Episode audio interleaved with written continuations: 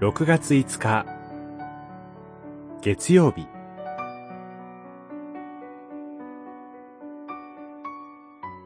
苦境の中で主の最善の道を歩む。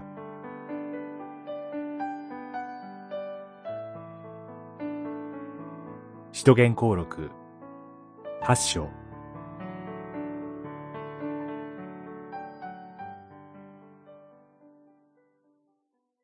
しかし、信仰深い人々がステファノを葬り、彼のことを思って大変悲しんだ。八章、二節。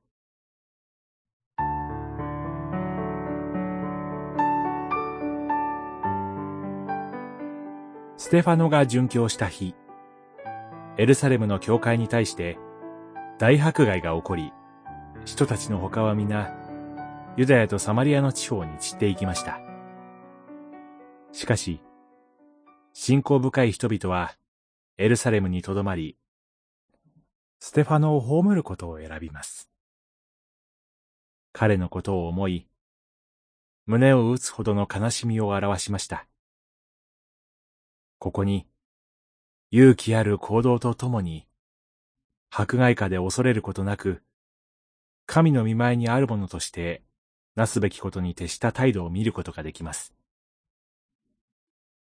精霊に満たされて、最高法院の罪を明るみに出し、受難の死を明かししながら、ステファノは最高法院に即刻、石打ちの刑に処された人物です。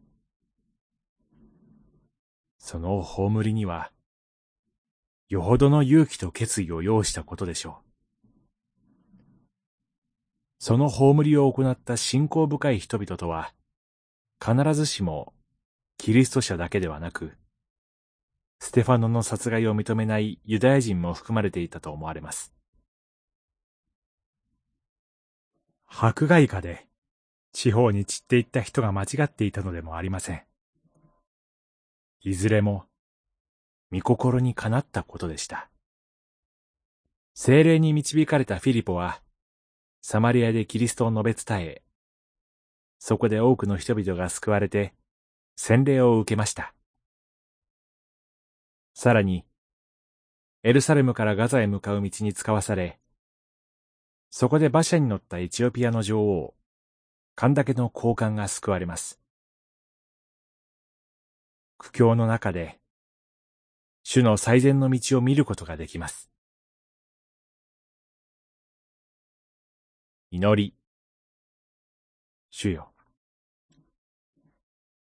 どのような境遇の中に置かれても、あなたの備えておられる最善の道を共に歩ませてください。